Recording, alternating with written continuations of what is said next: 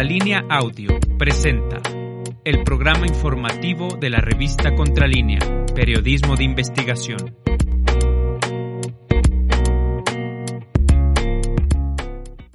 buenos días, soy Nancy Flores y me da mucho gusto saludarlos en este viernes. Ya es viernes, estamos cerrando esta semana con muchísima información hoy 8 de julio de 2022. Vamos a hablar de este expediente en contra del expresidente Enrique Peña Nieto por presuntas operaciones con recursos de procedencia ilícita, una denuncia que presentó la Unidad de Inteligencia Financiera a partir de un análisis que se llevó a cabo desde octubre del año pasado y que abarca operaciones financieras entre 2013, eh, año en el que ya gobernaba Enrique Peña Nieto este país y hasta la fecha. Eh, algo que desmonta, por supuesto, la narrativa de los grupos opositores al gobierno del presidente Andrés Manuel López Obrador. Ellos decían que existía un acuerdo cupular con el expresidente Enrique Peña Nieto, quien permitió, o más bien quien no hizo fraude electoral en 2018 y que hizo posible esta transición con el presidente López Obrador, a pesar de las presiones que enfrentaba en su momento Enrique Peña Nieto. Se suponía que este pacto de impunidad dejaba a salvo a el expresidente priista eh, de cualquier investigación. Ahora se da cuenta de que la denuncia provino del propio gobierno federal de una instancia dependiente de la Secretaría de Hacienda y Crédito Público, que es la Unidad de Inteligencia Financiera. Y bueno, detalles de este expediente los tendremos un poco más adelante. En ese mismo contexto hablaremos de la partida secreta que se robó el expresidente Carlos Salinas de Gortari a propósito de una pregunta que le hicimos ayer al titular de la UIF, eh, Pablo eh, Gómez, eh, respecto de si estaban investigando a los otros expresidentes. Él indicó que entre los millones, millones de avisos y de pues reportes que reciben del sector financiero y de algunas actividades vulnerables al lavado de dinero se encontraban, por supuesto, los de personas políticamente expuestas. No quiso referirse a los nombres de los expresidentes, pero con ello confirma que existen reportes de los expresidentes, entre ellos Carlos Salinas de Gortari, además de que se pronunció acerca de esta partida secreta el titular de la UIF ayer en la conferencia matutina. Vamos a tener detalles de esta partida secreta, cómo se usó en su momento para beneficiar a la familia Salinas de Gortari y también otros negocios que incluyeron pagos al intelectual Aguilar Camín. Los cheques los vamos a mostrar en un momento más acerca de esos pagos que venían provenientes de la partida secreta. Además de ello, revisaremos las informaciones más destacadas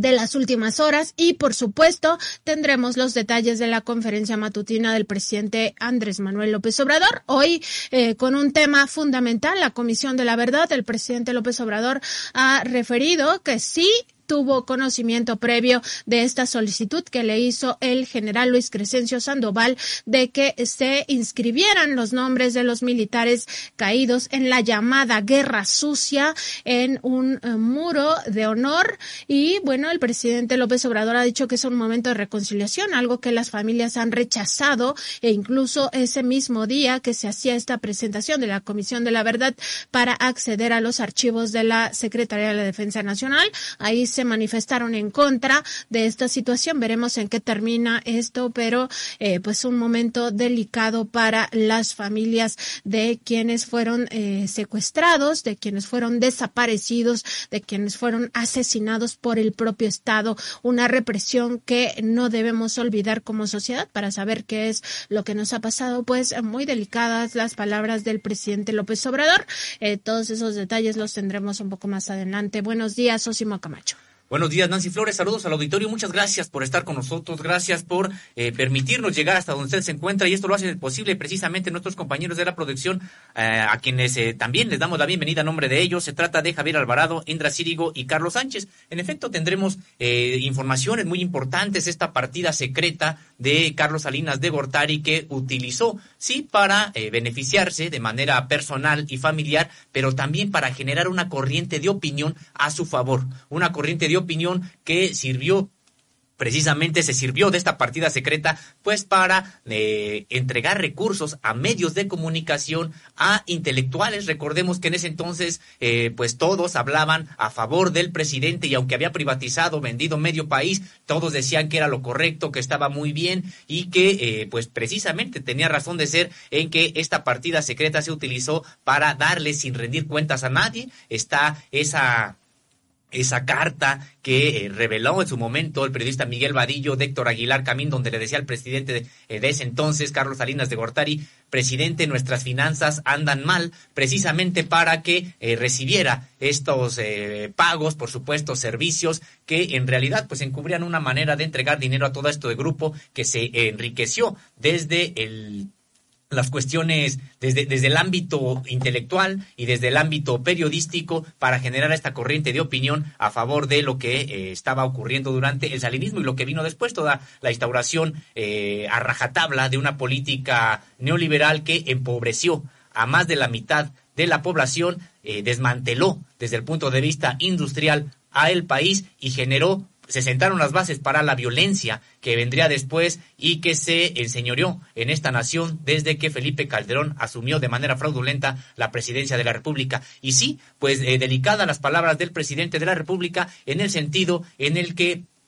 es en esta probable reconciliación que él eh, dice eh, apuntalar en estos momentos, pues eh, recordar que los movimientos sociales y los movimientos armados no desaparecieron personas, no, claro que sí hubo también bajas, como han dicho de parte del ejército en estos enfrentamientos que habían, pero no se reporta ningún desaparecido por parte de las que haya integrante de las fuerzas armadas torturado, dejado, tirado al mar, como si lo hicieron los militares y tendrán que empezar por reconocer que eso fue lo que hicieron, crímenes de lesa humanidad que no se justifican diciendo que tenían órdenes de civiles, porque nadie está eh, obligado a acatar órdenes ilegales. Pues es parte de este debate, es parte de este debate que pues se empezará, yo creo que a arreciar Nancy Flores en estos próximos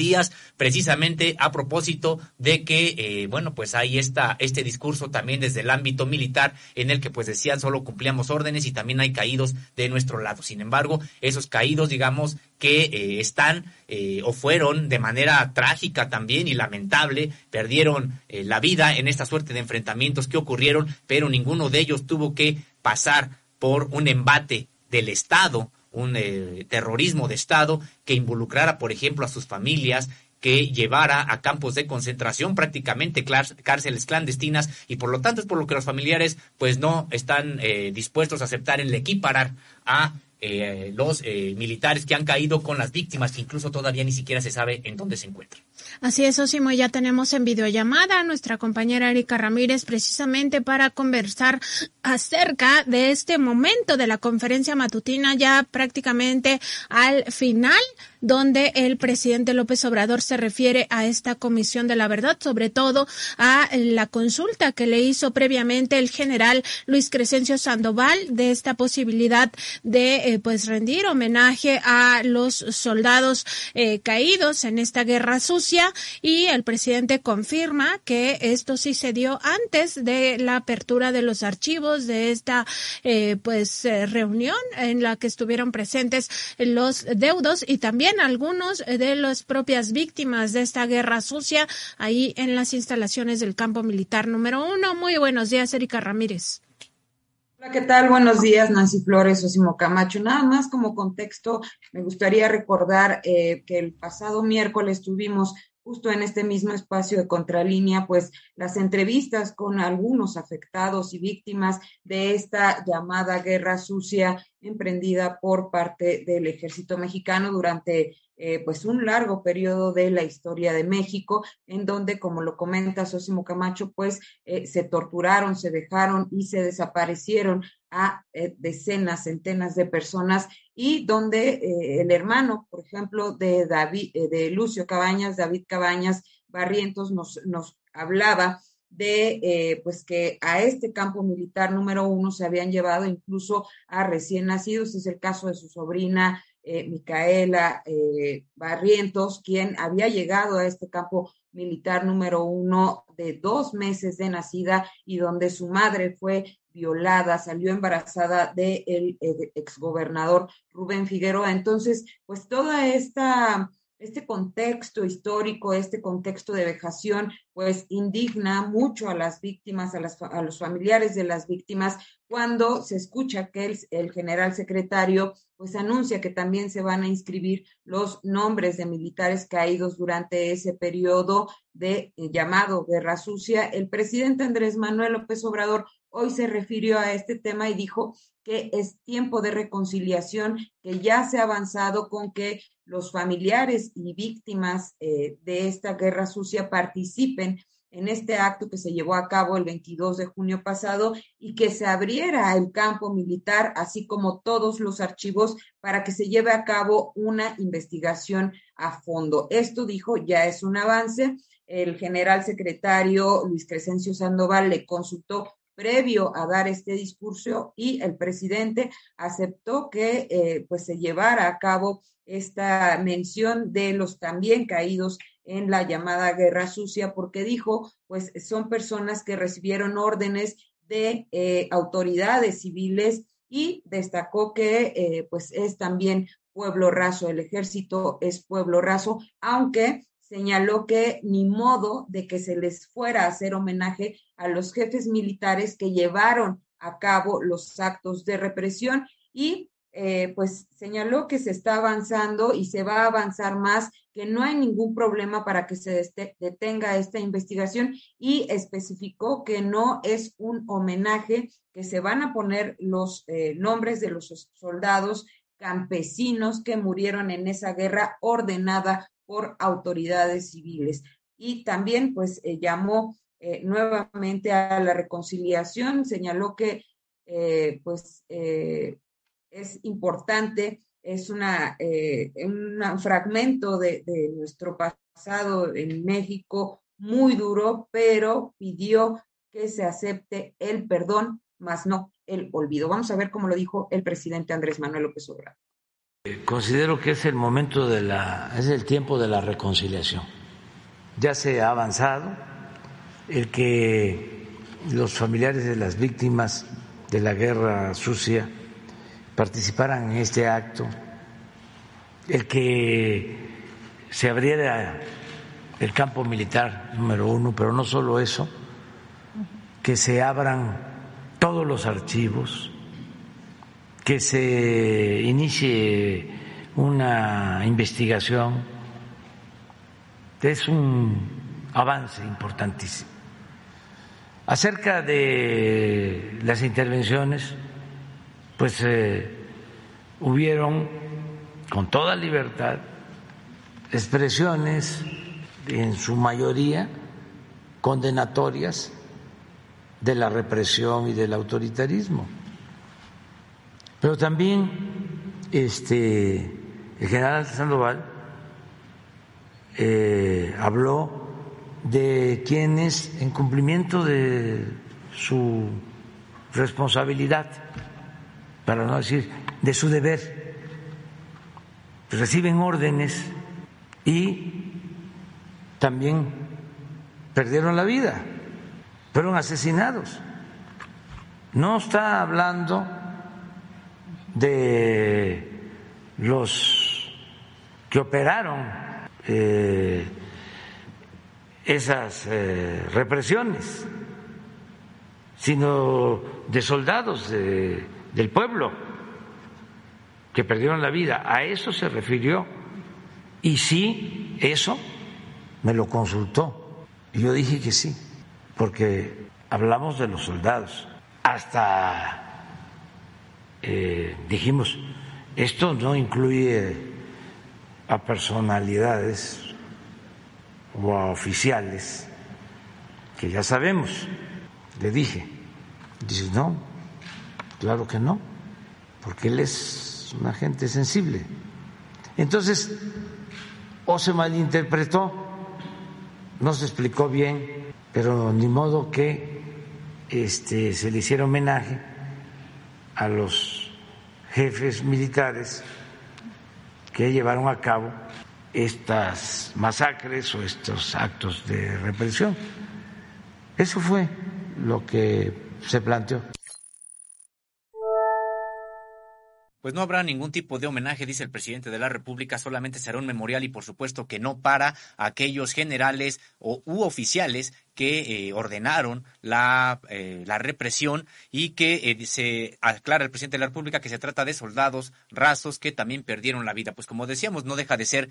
polémico la discusión, hay una discusión fuerte, importante. esperemos que esto no venga a debilitar a la Comisión de la Verdad, que por el contrario se fortalezca esta Comisión de la Verdad y haya la suficiente voluntad política, como lo ha dicho el presidente de la República, el comandante supremo de las Fuerzas Armadas, para que entonces sí se abran los archivos y se abran las instalaciones militares. Y como nos lo han dicho,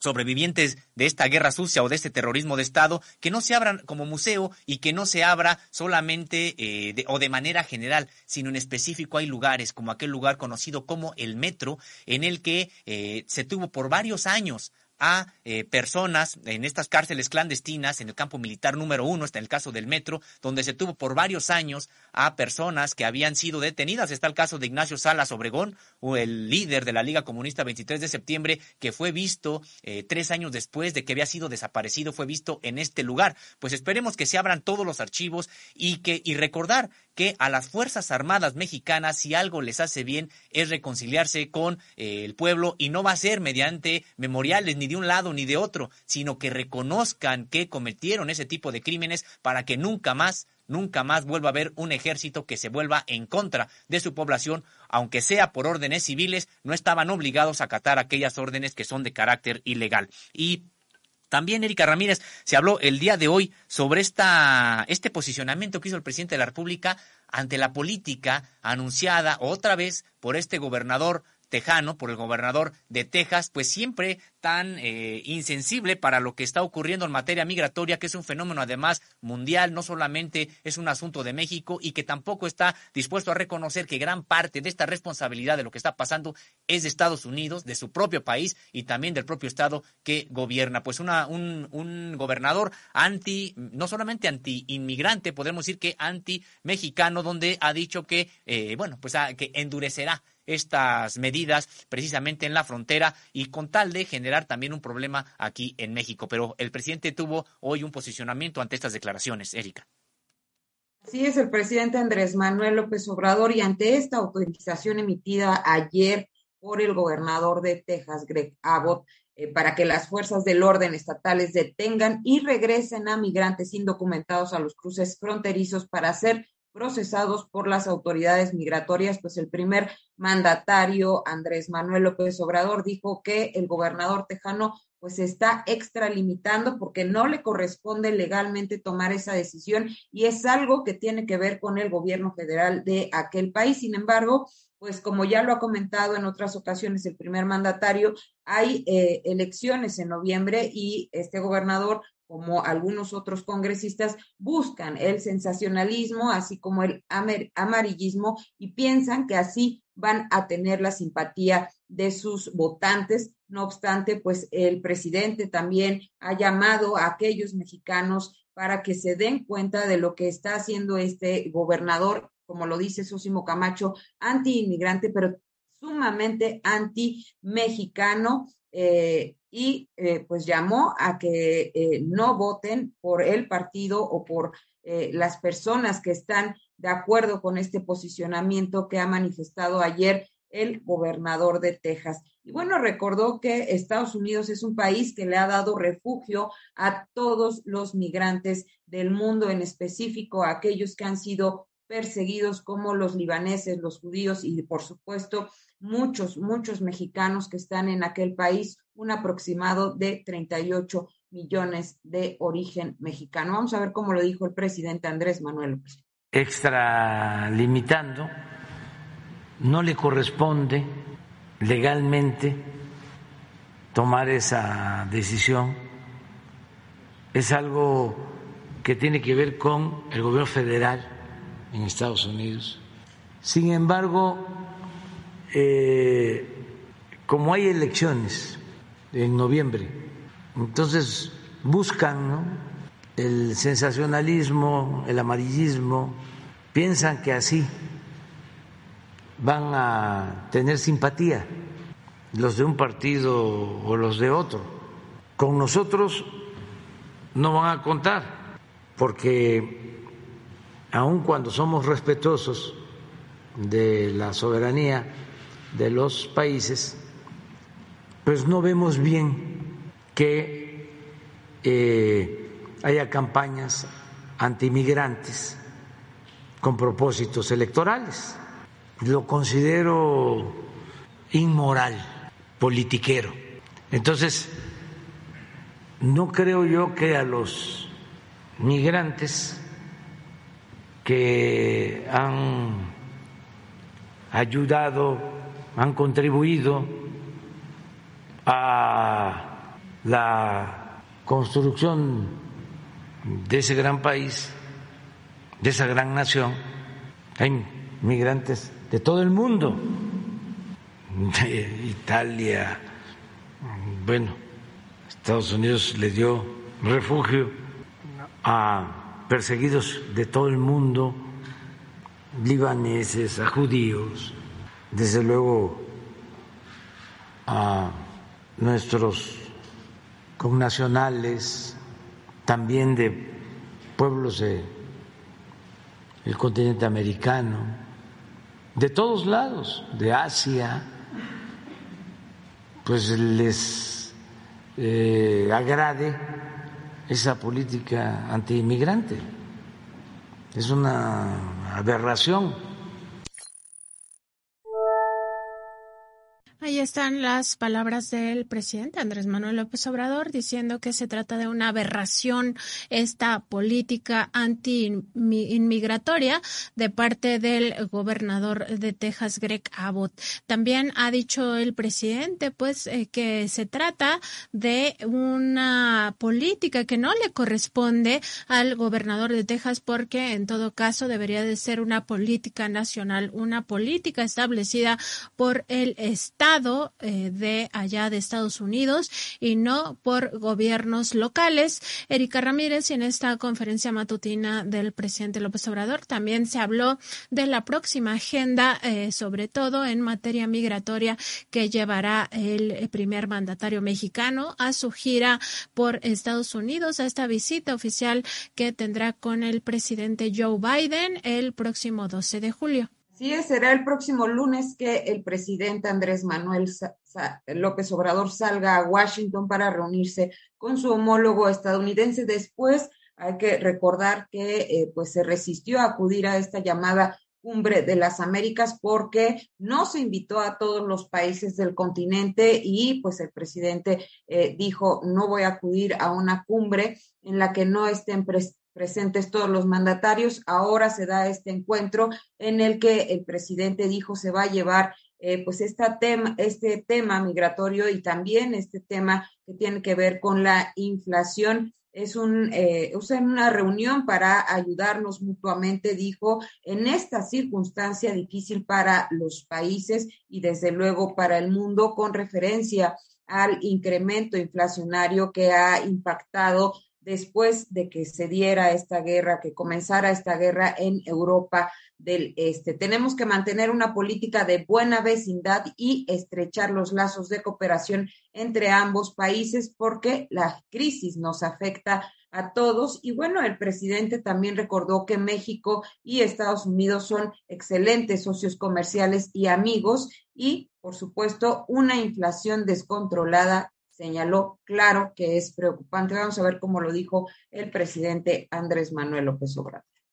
antes de este de ver este video Erika Ramírez porque también hay otro tema que tiene que ver y que es a lo que a lo que se refiere precisamente el video es a esta a esta posición que México llevará a Estados Unidos con respecto de este conflicto allá en Europa del Este. Se le preguntó de manera directa Erika Ramírez al presidente de la República acerca de si recibirá, recibiría algún tipo de recomendación de parte de Biden para tomar partido en esta conflagración internacional que ocurre entre eh, formalmente entre Rusia y Ucrania, pero que a todas luces es entre Rusia y la OTAN encabezada por Estados Unidos. Vamos a ver este eh, qué, qué fue lo que se dijo Erika Ramírez y ya después pasamos a ver el video. Claro que sí, Sosimo Camacho. Eh, pues justo el presidente reiteró esta posición que tiene México y que va a mantener México con respecto a lo que ocurra en el resto del mundo. Dijo que México se va a pegar a una política exterior que está establecida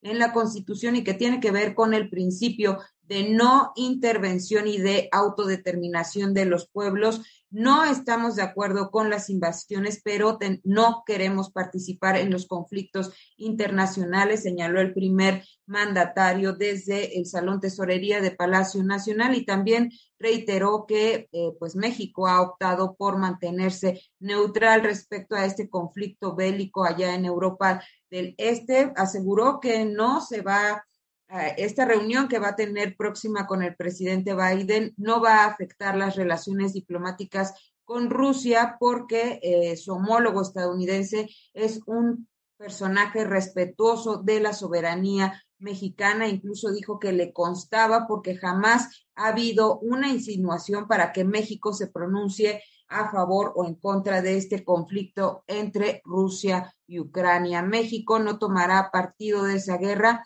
y convocó a que haya una solución pacífica porque las guerras solo producen sufrimiento entre las poblaciones. Así es, vamos a ver el video que precisamente se refiere a esta parte. Llegamos a nuestra política exterior que está eh, establecida en la Constitución, el principio de no intervención, de autodeterminación de los pueblos desde luego no estamos de acuerdo con invasiones, pero eh, no queremos nosotros eh, participar en conflictos internacionales. Hemos optado por la neutralidad. ¿Y ustedes creen que esta visita, cuando, bueno, cuando usted regrese, afecte sus relaciones diplomáticas con Rusia? No, no, no, en ningún caso. En primer lugar, el gobierno de Estados Unidos, el gobierno que encabeza el presidente eh, Biden, es un gobierno respetuoso de nuestra soberanía. ¿Usted cree que.? Me consta, jamás ha habido eh, una insinuación para que México se pronuncie en este conflicto de Rusia y Ucrania. Han sido muy respetuosos seguramente será inevitable que le vayan, le vayan pues a la eh, postura eh, va a ser la misma. Nosotros eh, no tomamos partido en esa guerra. Lo que queremos es que se llegue a un acuerdo, que haya una solución pacífica,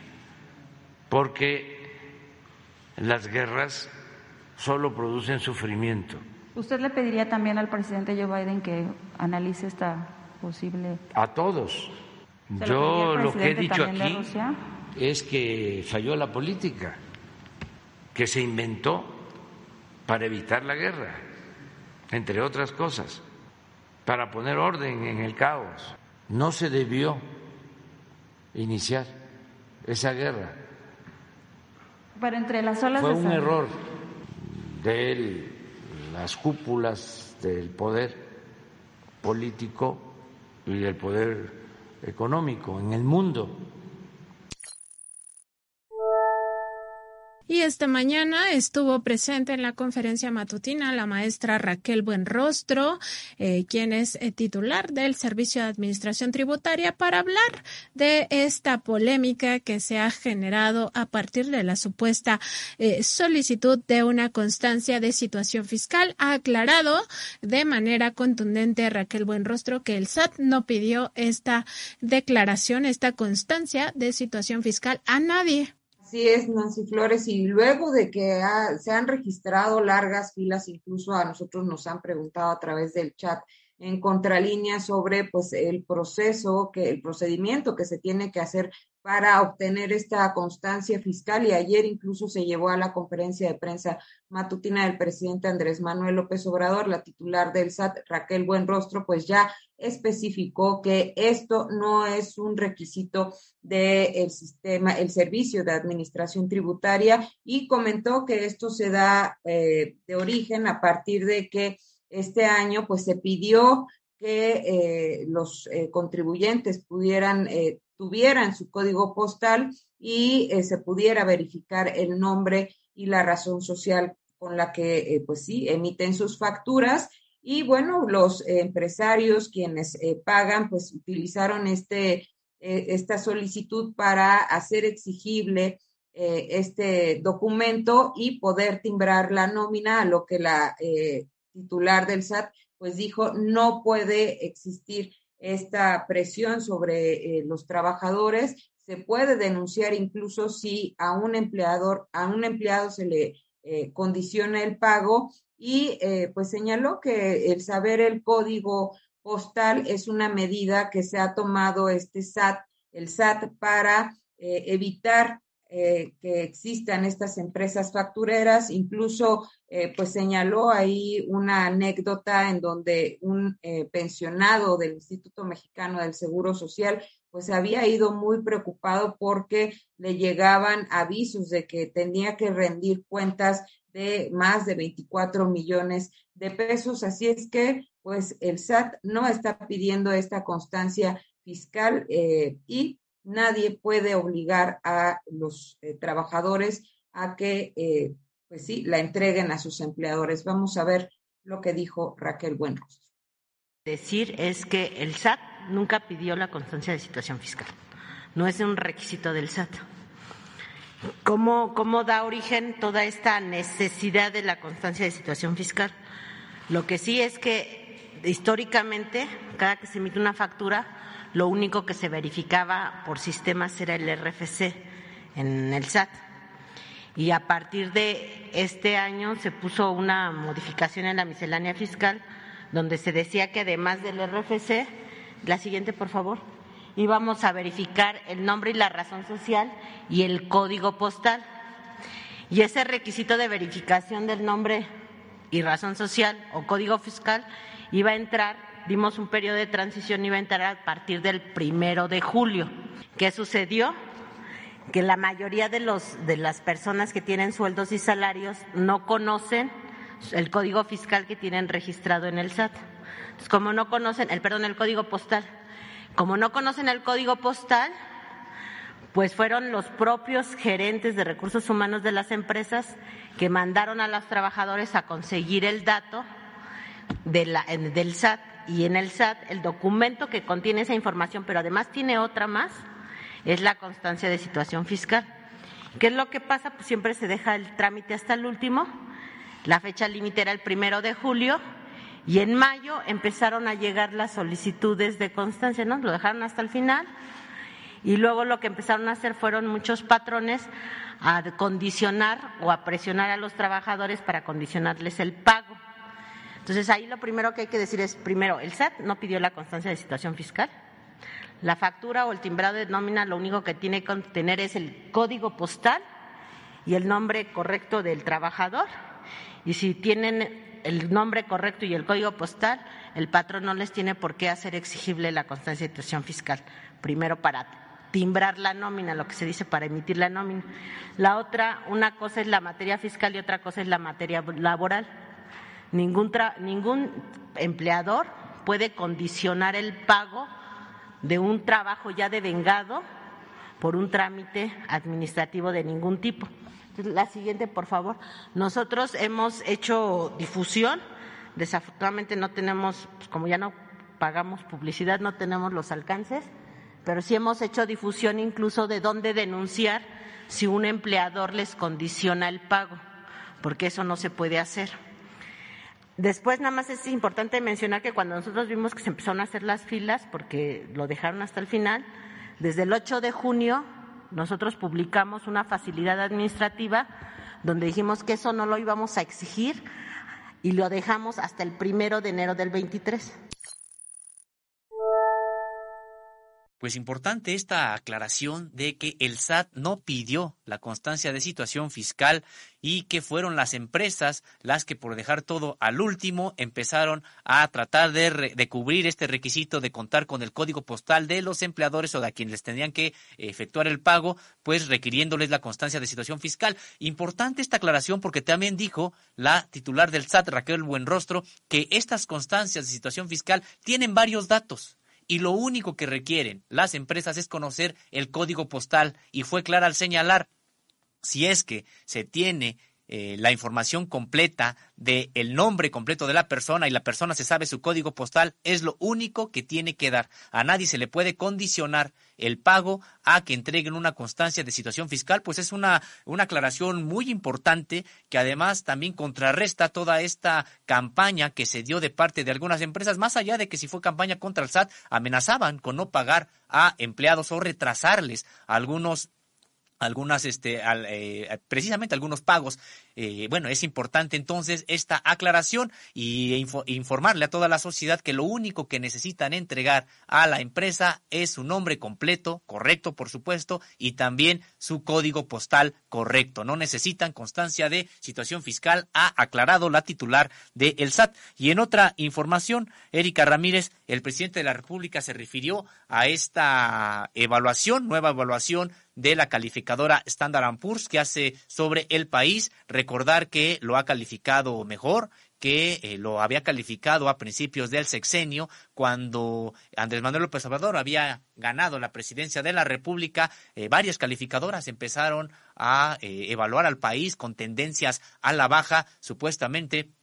augurando que vendría un desastre económico y que hoy a estas alturas el dólar tendrá que estar, según las proyecciones de ellos, a 30 pesos, una inflación eh, más de, de, más de dos dígitos y que, bueno, pues nada de eso ha ocurrido y estas calificadoras ahora han tenido que regresar eh, calificaciones precisamente más estables a el país. ¿Qué fue lo que dijo el presidente esta mañana a este respecto, Eric? Sí, eso es Sosimo Camacho, pues Standard Poor's, esta calificadora estadounidense, ha tenido que enmendar la plana y pues ya ha dado esta calificación favorable a México porque se considera que existen finanzas sanas y dijo el presidente Andrés Manuel López Obrador, esto nos permite estar bien posicionados en el mundo financiero. Ahora México pues está bien calificado. Esto repercute, por supuesto, en la calificación de la hacienda pública del país y además, pues se envía el mensaje de que las finanzas mexicanas están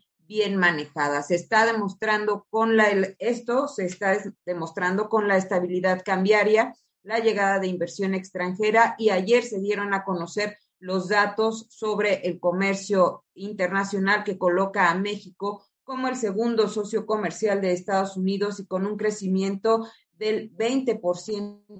de enero a mayo de este año en comparación con el periodo, con el mismo periodo de 2021, en donde pues hay alrededor de 250 mil millones de dólares en inversión. Esto ha sido pues un crecimiento histórico y así lo dijo el presidente Andrés Manuel. Una calificación eh, favorable a México porque se considera que se tienen finanzas sanas y eh, esto pues nos eh, permite estar bien posicionados en el mundo financiero. No no está mal calificada la hacienda pública del país y además de que las calificadoras consideran que eh, están bien manejadas las finanzas públicas en el país, pues se está también demostrando con la estabilidad cambiaria, con eh, la llegada de inversión extranjera. Ayer se dieron a conocer datos sobre el comercio internacional. Somos segundo socio comercial de Estados Unidos y creció el comercio con Estados Unidos en 20% en cinco meses, de enero a mayo, de acuerdo a las cifras, en comparación con el mismo periodo del año pasado. El presidente se mostró contento por esta calificación que eh, le han dado recientemente a nuestro país. En otra información también eh, se refirió este día al cambio de titular en eh, justamente el Aeropuerto Internacional de la Ciudad de México. Se ha ya comunicado que será Carlos Velázquez Tiscareño. Erika Ramírez, al respecto que nos pudieras comentar.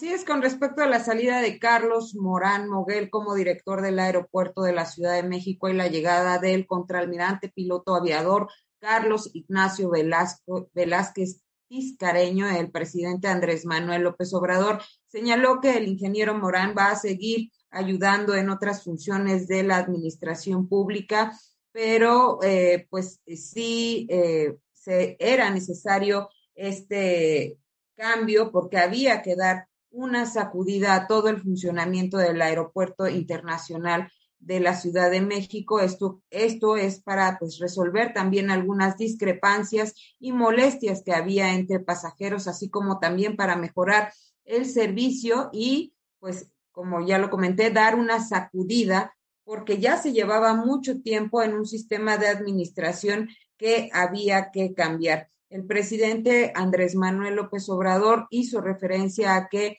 anteriormente había en este aeropuerto tráfico de drogas, contrabando, tráfico de personas y, por supuesto, mucho desorden. Hay que poner orden en el caos, dijo el primer mandatario, y de esta forma consideramos que se van a mejorar las cosas porque ahora pues ya está eh, la Marina a cargo de esta dirección del aeropuerto de la Ciudad de México, del Aeropuerto Internacional Benito Juárez. Así es, bueno, una sacudida que ha dicho el presidente de la República y también interesante lo que ha comentado que en el pasado había tráfico de drogas aquí al interior del Aeropuerto Internacional de la Ciudad de México, tráfico de drogas y de otros de otros bienes eh, no necesariamente lícitos. Y Erika Ramírez, el presidente de la República, también hoy se refirió a las declaraciones del Papa, eh, del Papa Francisco, a quien calificó como el líder político e, y espiritual más importante que hay actualmente en el mundo. Dijo que el Papa Francisco es una persona de una inteligencia excepcional, una persona también muy instruida y eh, el presidente incluso eh, pasó un extracto de esta entrevista que, que, dio en Buenos Aires el Papa ah, refiriéndose a los medios de comunicación. Así es, Osimo, hay que recordar que últimamente el presidente, el presidente Andrés Manuel López Obrador ha hecho referencia a este líder eh, eclesiástico luego de que pues él se manifestara, el Papa Francisco se manifestara por los asesinatos ocurridos contra dos sacerdotes jesuitas allá en Urique, Chihuahua, y pues el, el Papa comentó que a pesar de la violencia que hay en México, no es bueno combatir la violencia con más violencia, cosa que ocurría en las administraciones pasadas y sobre todo después de que el presidente Felipe Calderón Hinojosa declarara la guerra contra el narcotráfico. Hoy el presidente Andrés Manuel López Obrador señaló que el Papa Francisco es el dirigente espiritual y político más importante del mundo y es el líder que tiene que ser escuchado. Incluso habló, eh, me mostró un extracto de una conferencia que se llevó a cabo en Argentina, donde el Papa habla pues de los cuatro pecados que hay en los medios de comunicación y entre ellos están la desinformación, la calumnia, la difamación, la coprofilia y vamos a ver cómo lo dice. En Buenos Aires el arzobispo y se me ocurrió hablar de los cuatro pecados de la comunicación, del periodismo. Primero la desinformación, decir lo que me conviene y callarme lo otro. No, decir todo. No podés desinformar, tenés que informar todo. Segundo es la calumnia. Se inventan cosas. A veces te destruyen una persona con una comunicación. Tercero es la difamación que no es calumnia, pero quizá una persona que en otra época la pensó de esta manera, pues su pensamiento cambió y qué sé yo, traerle lo que ya cambió. Es como si a vos adulto te trajeran los pañales sucios de cuando eras chiquito, ¿no?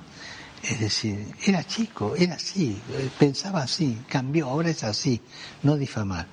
Y el cuatro pecado es la coprofilia. Es decir, es el amor a la, a la caca, el amor a la porquería, ¿no? O sea, buscar ensuciar, buscar el escándalo por el escándalo, ¿no?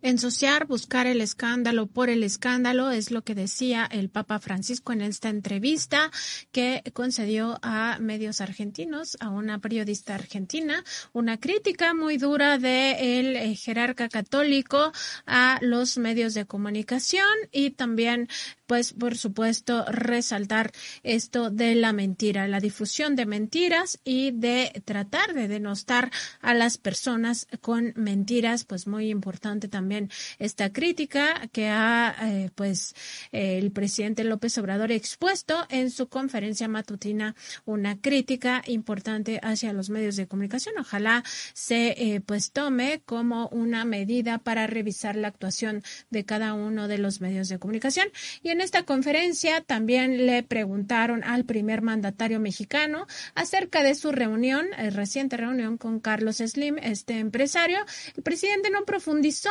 eh, demasiado en eh, qué temas se habían abordado, pero sí dijo que hablaron prácticamente de todo, incluyendo proyectos de infraestructura y también las crisis económicas a lo largo y ancho de este planeta y si esto traerá una recesión mundial.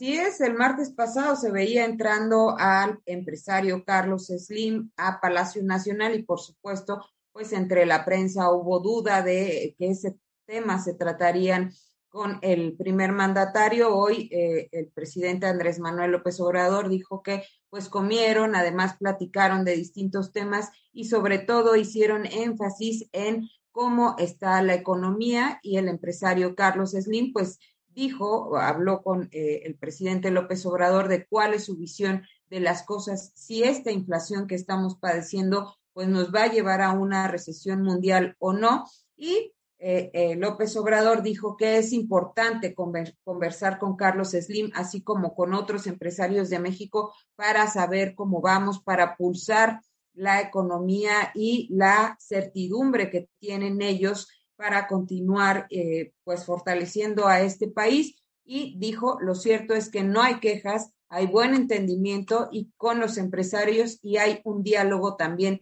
con obreros y campesinos. Así es, Erika Ramírez, y también en otra, en otra información hoy se habló de esta pandemia de COVID-19 que ha entrado en una fase que ya había explicado hacía algún tiempo, en una fase más bien epidémica, en el sentido de que no es una emergencia como sí ocurrió en los meses anteriores, en el, en el año pasado, 2020, por supuesto, cuando no había vacuna y cuando empezaron a ver las vacunas, pero pues no se tenía a un porcentaje importante de la población vacunada. Pero bueno, hoy estamos en una situación distinta con muchos casos y afortunadamente con pocos eh, casos graves. ¿Qué fue lo que dijo el presidente de la República este día sobre la pandemia de COVID-19? Así es, el presidente Andrés Manuel López Obrador dijo que hasta ahora todo el país está en verde, es decir, en este semáforo en donde pues la epidemia todavía no alcanza cifras importantes con respecto a los daños que pueda causar entre la población. Eh, hizo énfasis en que no hay saturación en los hospitales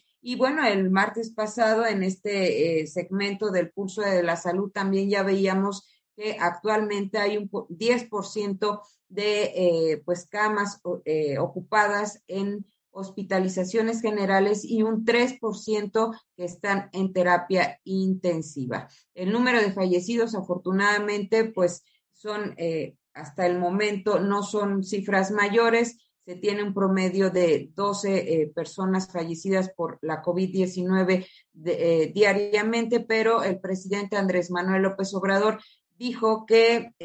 pues se está afectando más a quienes no han acudido a la vacunación y llamó nuevamente a quienes eh, pues se han resistido a ser eh, dotados de este eh, de esta vacunación pues que acudan acudan a las a las clínicas a los hospitales donde se les puede aplicar esta vacunación contra la COVID-19 y pues seguir seguir en contra de esta pandemia Pues ahí están las palabras del presidente López Obrador, quien ha reiterado que el semáforo epidemiológico sí es revisado por las autoridades sanitarias de forma permanente para eh, pues evitar que se salga de control en alguna entidad federativa la pandemia. Sin embargo, pues la mayoría de la población ya se encuentra vacunada y recordó el primer mandatario que quienes pueden sufrir mayores afectaciones son aquellos que no cuentan con la vacuna o con el refuerzo que eh, se está estaba dando sobre todo a poblaciones adultas mayores y por supuesto las personas que padecen enfermedades o comorbilidades. Y en otro tema, el presidente López Obrador se refirió a este atentado que sufrió la periodista Susana Carreño allá en Jalisco, una periodista que había venido a denunciar en varias ocasiones en la propia conferencia matutina los eh, negocios inmobiliarios en eh, Puerto Vallarta. El presidente López Obrador aseguró que eh, su gobierno dará protección a periodistas y defensores de los derechos humanos, así como activistas, y también se manifestó a favor de que se abra una línea de investigación en este caso para determinar si el ataque, el atentado fue por las labores periodísticas que desempeña Susana, Susana Carriño. Así es, el presidente Andrés Manuel López Obrador aseguró que se está atendiendo este caso y se está atendiendo eh, de manera en que se ha considerado que el atentado en contra de la periodista que, como ya lo señalas, Nancy Flores ha hecho denuncias graves de pues todo este cártel inmobiliario que hay allá en Jalisco, eh, pues eh, dijo el presidente, no se ha dejado de considerar que pudo ser un atentado por sus denuncias y sobre todo por sus denuncias en este marco de la conferencia eh, del presidente Andrés Manuel López Obrador. El caso actualmente lo tiene la Fiscalía del Estado de Jalisco y pues está en constante comunicación con su hijo sobre todo, pero lo primero fue salvarle la vida. Eh, actualmente la periodista tiene protección y se está atendiendo todo lo necesario que tenga que ver con su recuperación. Y bueno, también el presidente eh, Andrés Manuel López Obrador dijo que si fuese un propósito mandarles el mensaje eh, de que pues eh, pueden atentar en contra de los defensores y de los periodistas, pues no se van a dejar, no se va a permitir que los delincuentes continúen afectando a los comunicadores y a quienes luchan en defensa del medio ambiente.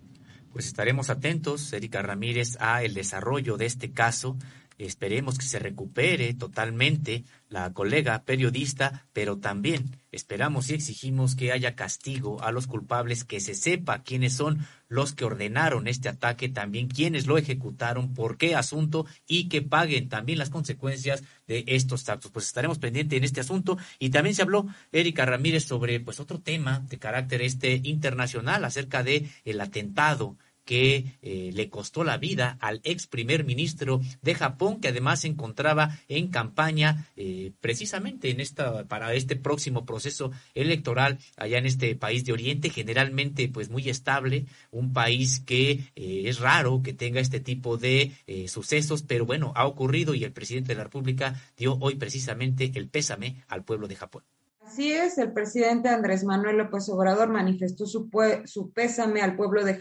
Japón por el asesinato ocurrido del ex primer ministro Shinzo Abe y dijo que es un hecho muy lamentable. Eh, estaba en un acto de campaña porque hay elecciones parlamentarias y bueno, él estaba participando cuando fue agredido eh, el presidente, el primer mandatario manifestó su pésame al pueblo y al gobierno de Japón. Esto ya al final de la conferencia de prensa matutina. Pues importante mensaje el que manda el presidente López Obrador a, a Japón, a todo el pueblo de Japón por esta lamentable pérdida, este asesinato ocurrido el día de ayer. Erika Ramírez, te agradecemos mucho este reporte de la conferencia matutina. Muy buenos días. Que tengan un muy buen día y un abrazo a la audiencia, que tengan un excelente fin de semana. Pues ahí está todo el reporte de la conferencia matutina del presidente Andrés Manuel López Obrador. Tenemos ya algunos saludos para nuestra audiencia que se ha conectado en nuestras redes sociales. Les recordamos que estamos en Facebook, en Twitter, en Instagram y en YouTube como Contralínea y en Apple Podcast, Spotify y iBox como Contralínea Audio. Los invitamos a todos a que se suscriban a nuestras redes sociales. Para nosotros es muy importante pues que nos dé este voto de confianza para seguir creciendo como comunidad informativa. Recuerden que nosotros siempre estamos presentando investigaciones propias eh, con documentación fehaciente acerca de los temas de interés público. Nuestro compromiso siempre es con la búsqueda de la verdad. Ese es el motor del periodismo y creemos que la investigación periodística es el mejor camino para lograr una sociedad informada y ejercer nuestro derecho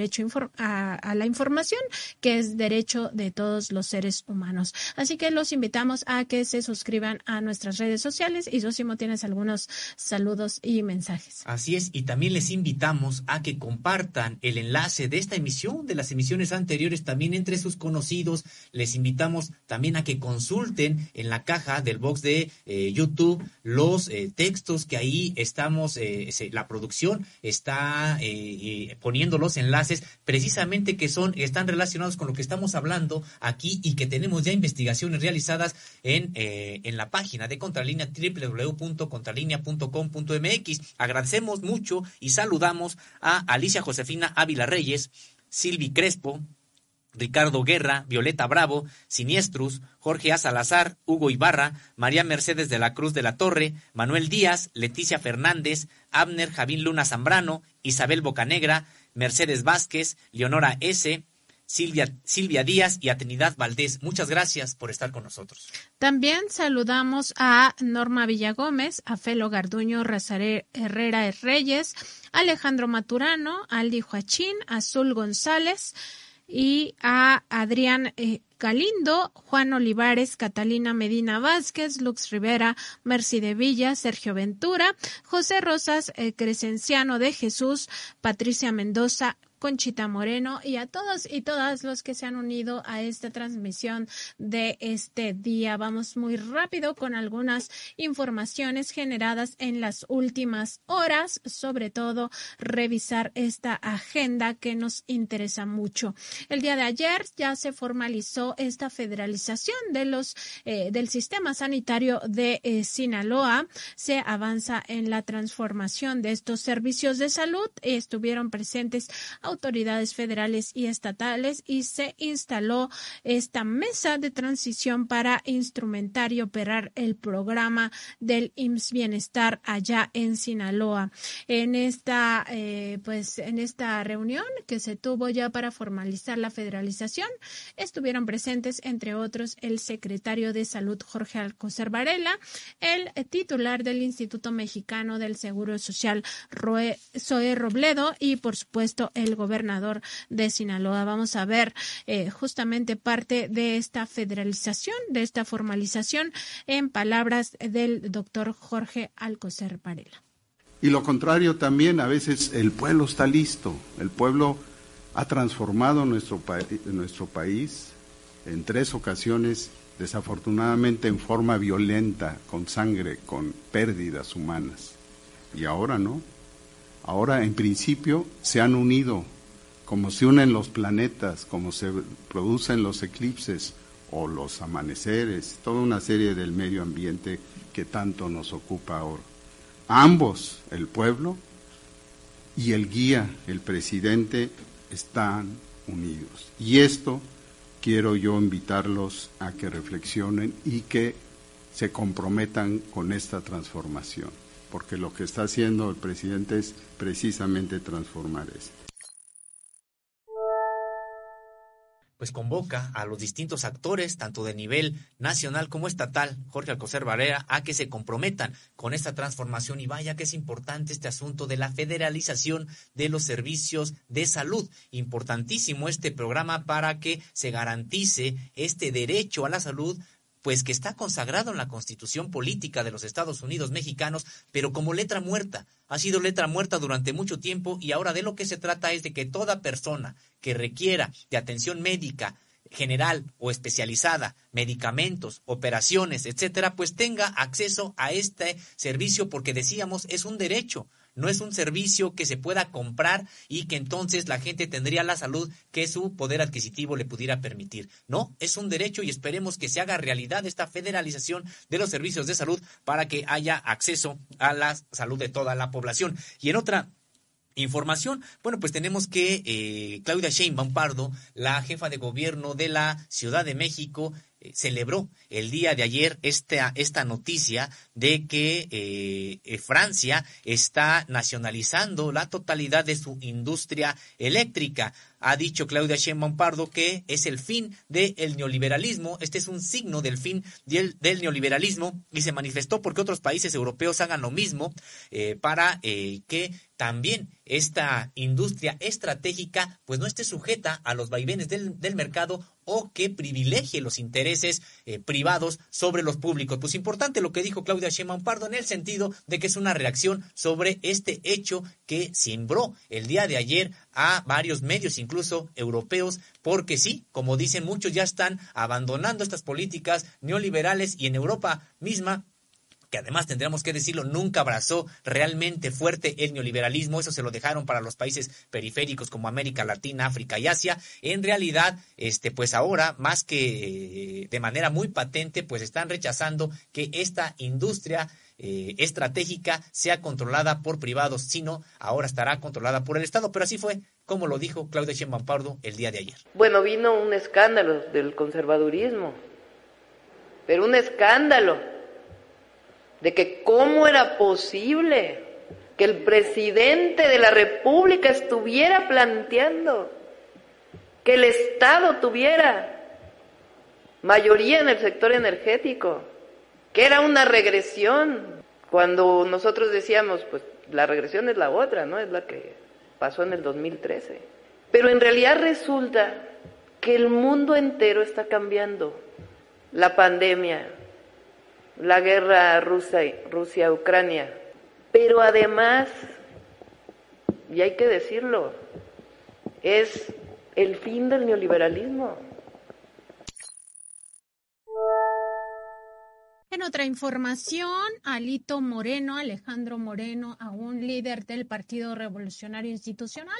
se encuentra de gira por eh, Europa y sobre todo decir que se encuentra en fuga prácticamente eh, de patitas a la calle, como se dice coloquialmente, por todas las investigaciones que se llevan a cabo en su contra allá en Campeche. Recordar que recientemente fue cateado uno de sus inmuebles, de sus lujosos inmuebles. Se han filtrado ya bastantes imágenes de esta lujosa propiedad que eh, pues es eh, evidente la riqueza que ha acumulado este líder priista y en vez de quedarse en México, pues ha salido del país para, eh, pues, decir, advertir que hay una campaña en su contra por parte de un gobierno que considera una dictadura y, sobre todo, eh, para señalar a otros países que se encuentra perseguido políticamente en México. Eh, debería de explicar cada uno de los audios que han trascendido, por supuesto, en un espionaje ilegal.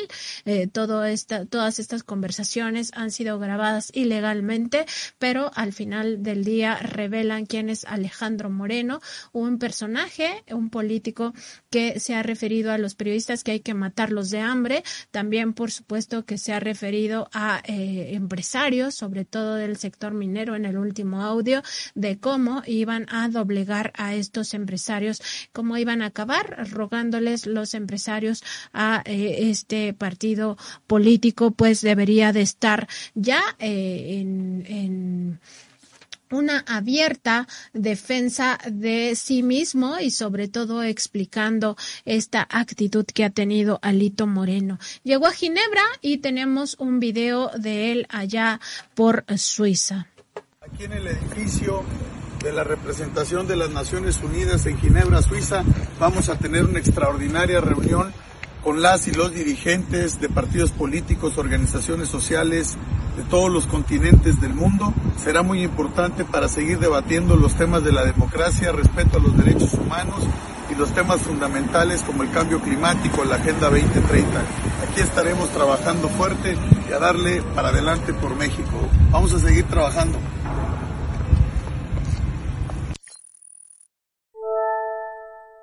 Vamos a seguir trabajando. No sé si realmente Nancy Flores haya quien le crea que va a trabajar a ese lugar y vamos a ver quién lo recibe, quién lo escucha,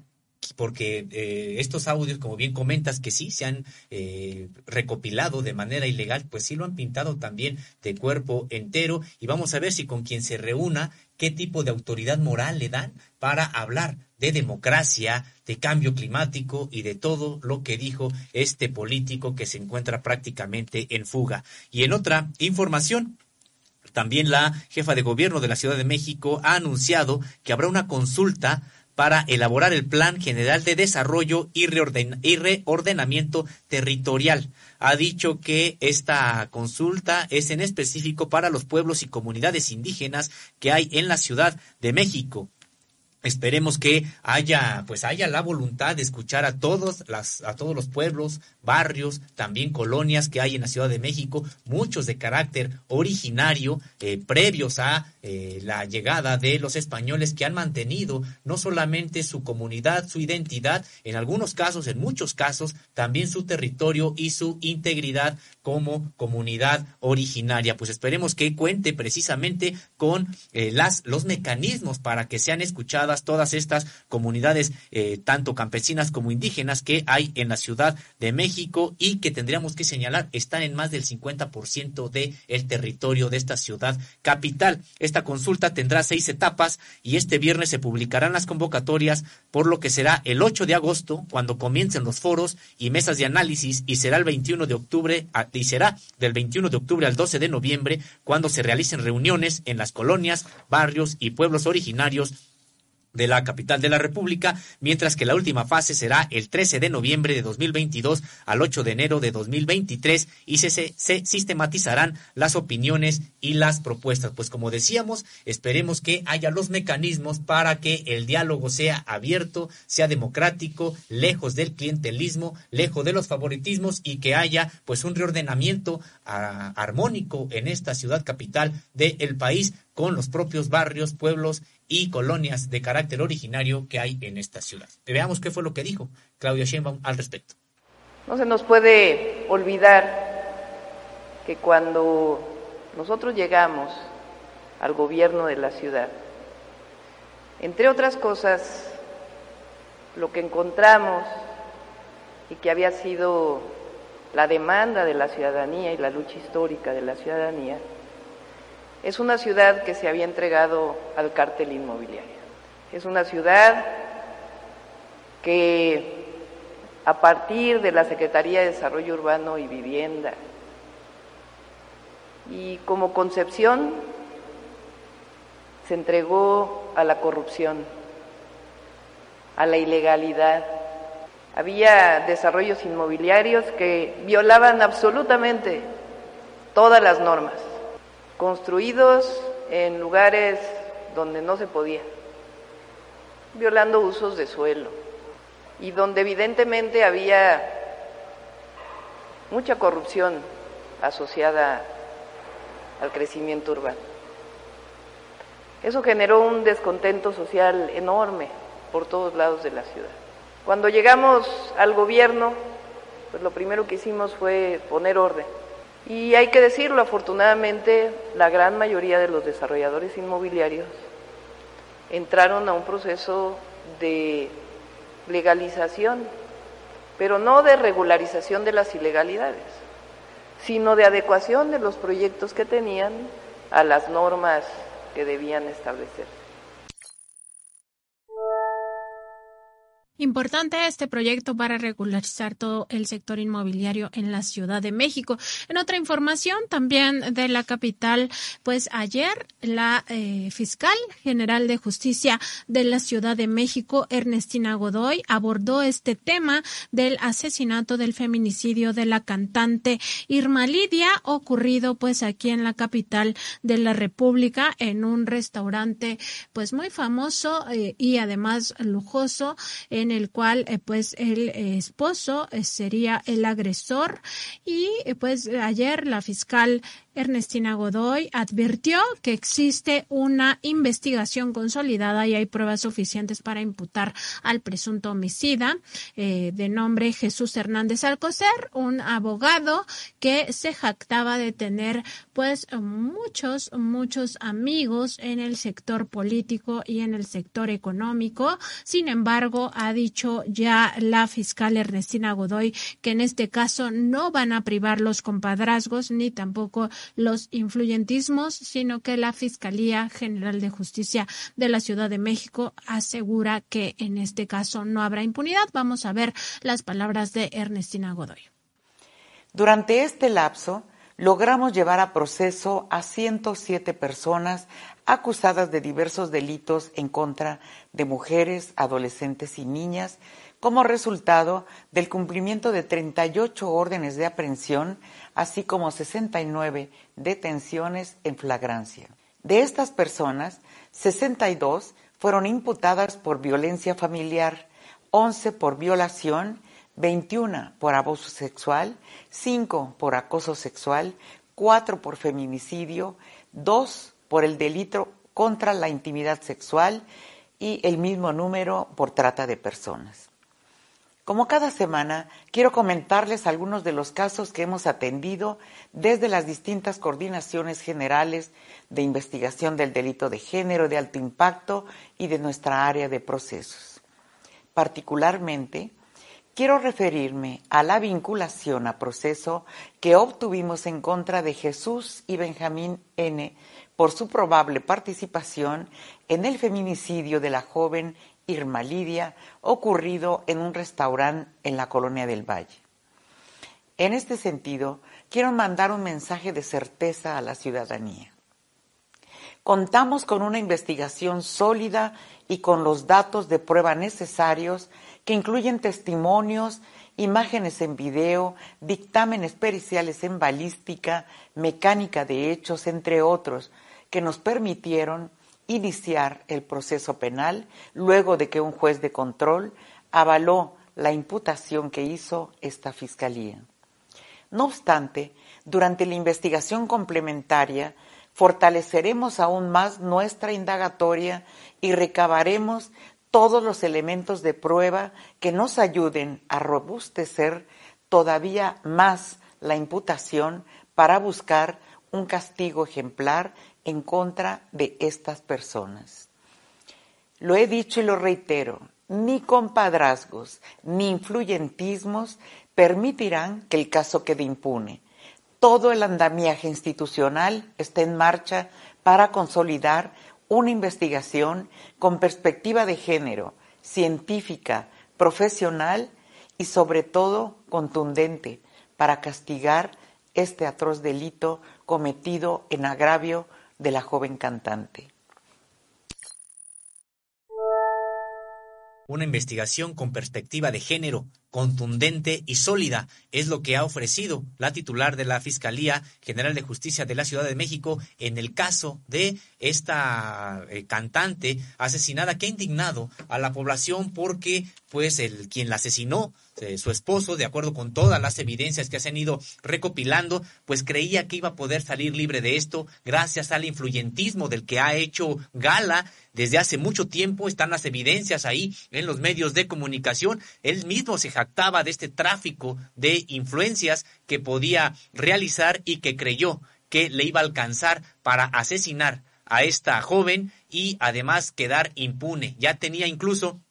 esta estrategia armada de quitar la de, de, de, quitar esta arma del lugar de los hechos para que no apareciera y por lo tanto no pudiera incriminarse. Es decir pues se sabía este tipo de trampas y creía que iba a poder quedar libre. Pues qué bueno que hay esta determinación de parte de la autoridad para que aquellos feministas violentadores y que han estado mucho tiempo en la impunidad pues sepan sepan que ya no la tienen tan fácil y que eh, pueden, eh, con todas las influencias que tengan, el tráfico de influencias que hayan ejercido en el pasado, pues ya no la tendrán tan fácil. Esperemos que sí, que se haga justicia y que como ha ofrecido la propia titular de la Fiscalía de la Ciudad de México, este sea de un castigo ejemplar.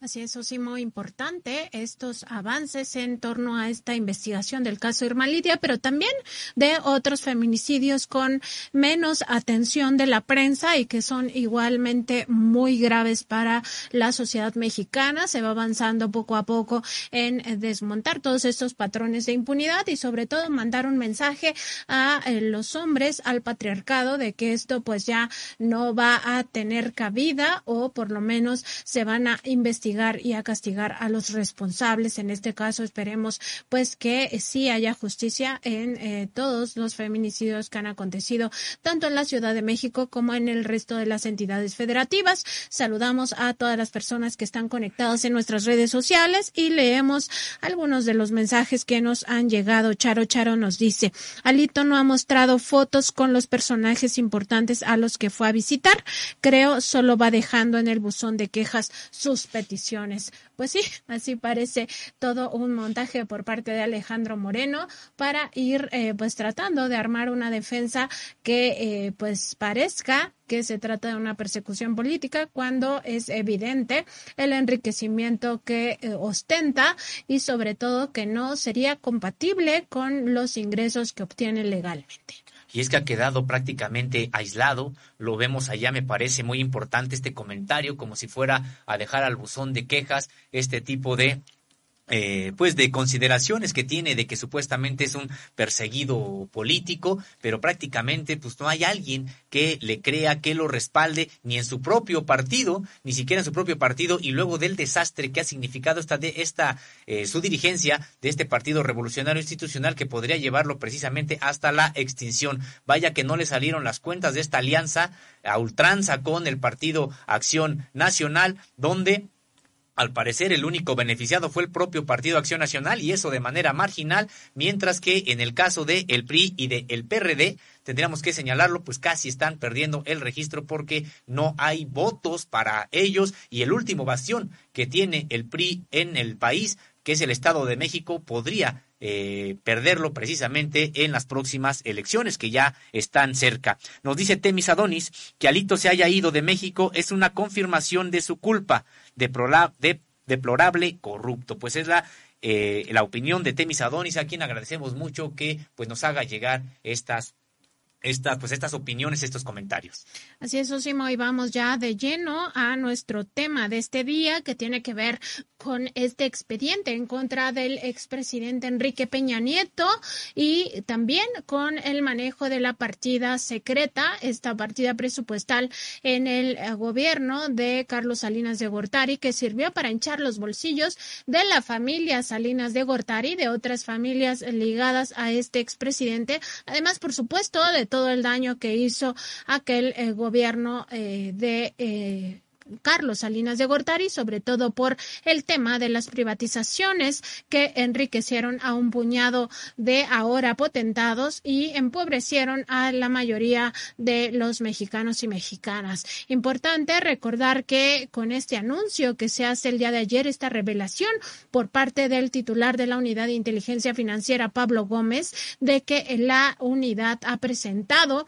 una denuncia ante la Fiscalía General de la República por posible, eh, pues, eh, por el posible delito de operaciones con recursos de procedencia ilícita en contra del expresidente Enrique Peña Nieto y que la Fiscalía General de la República ya abrió una carpeta de investigación por este caso tras encontrar algunos elementos que, eh, pues, estarían evidenciando un posible lavado de dinero por parte del ex primer mandatario de origen priista. Hay que recordarlo, pues, se desmonta una de las principales narrativas de los grupos de oposición. Hay que recordar que hasta ahora estos grupos opositores al gobierno del presidente López Obrador han insistido en que este es un gobierno igual a los anteriores porque también pacta con los eh, corruptos del pasado. El ejemplo emblemático que habían estado utilizando es precisamente el caso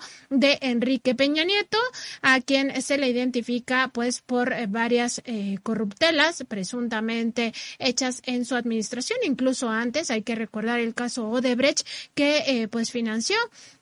la campaña electoral del ahora expresidente de la República y que ese mismo recurso fue utilizado para sobornar también a legisladores, sobre todo del Partido Acción Nacional, para que aprobaran las reformas estructurales, en específico para que aprobaran la reforma energética tan dañina para nuestro país. Se decía por parte de estos opositores al gobierno del presidente López Obrador que eh, este último, el primer mandatario mexicano habría pactado con Peña Nieto a cambio de que éste pues no cometiera un fraude electoral y dejara que el eh, presidente López Obrador arribara a este cargo público tan importante en nuestro país. Eh, con ello, por supuesto, estaban eh, pues negando esos más de 30 millones de votos que llevaron al presidente López Obrador a este máximo cargo público. Pero al mismo tiempo,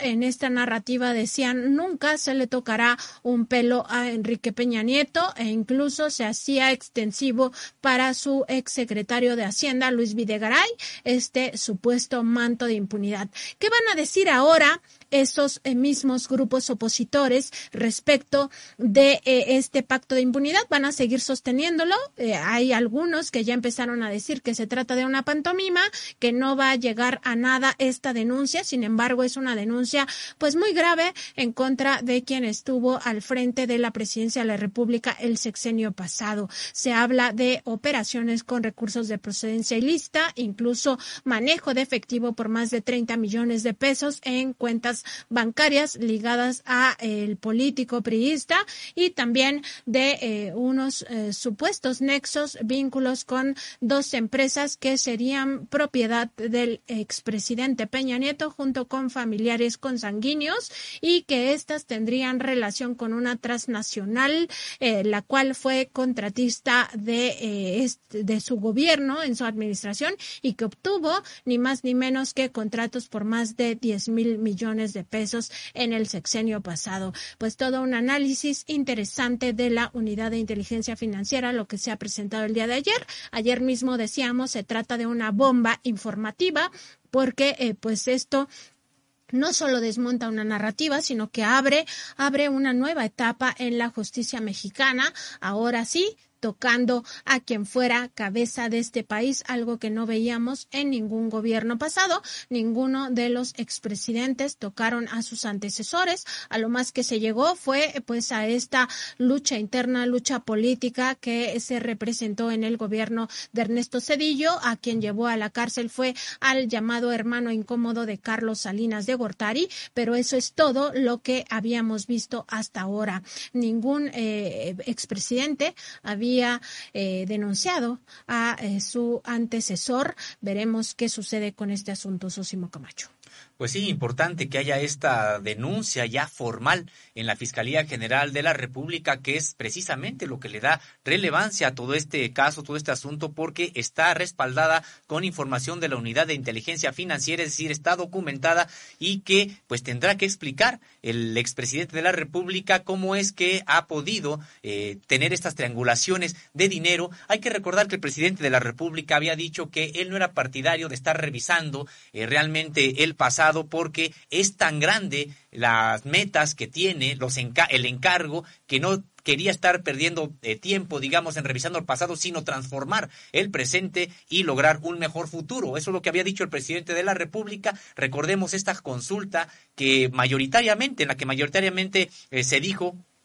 que se enjuiciara a los expresidentes, pero no contó con el número de firmas eh, necesario, esto por estos sabotajes que también ya sabemos que ocurrieron desde las propias instancias de electorales para que fuera vinculante. De ahí el presidente de la República había señalado que, bueno, pues si es que no había este empuje eh, social para ello, él prefería eh, de destinar todos los esfuerzos en transformar el presente y mejorar el futuro y ya no estar revisando el pasado. Lo que tendremos también que destacar es que estas irregularidades que se han detectado eh, desde el punto de vista de las finanzas de Enrique Peña Nieto, pues se han venido practicando hasta nuestros días. Los últimos datos que tiene la unidad de inteligencia financiera son de 2022. Este tipo de triangulaciones son de 2022, sobre todo los que prendieron las alertas son de 2019 también. En 2021, bueno, pues ya se integró esta investigación de manera formal, robusta, porque además Peña Nieto pues parece que seguía eh, en, la, en lo mismo y que entonces la investigación, bueno, pues ya incorpora otros reportes ya previos que son de su sexenio y que también son de previos a su sexenio. Es decir, la investigación ya es importante, es abierta. El este, eh, en el caso del expresidente, pues ha dicho que todo lo puede aclarar, ha tuiteado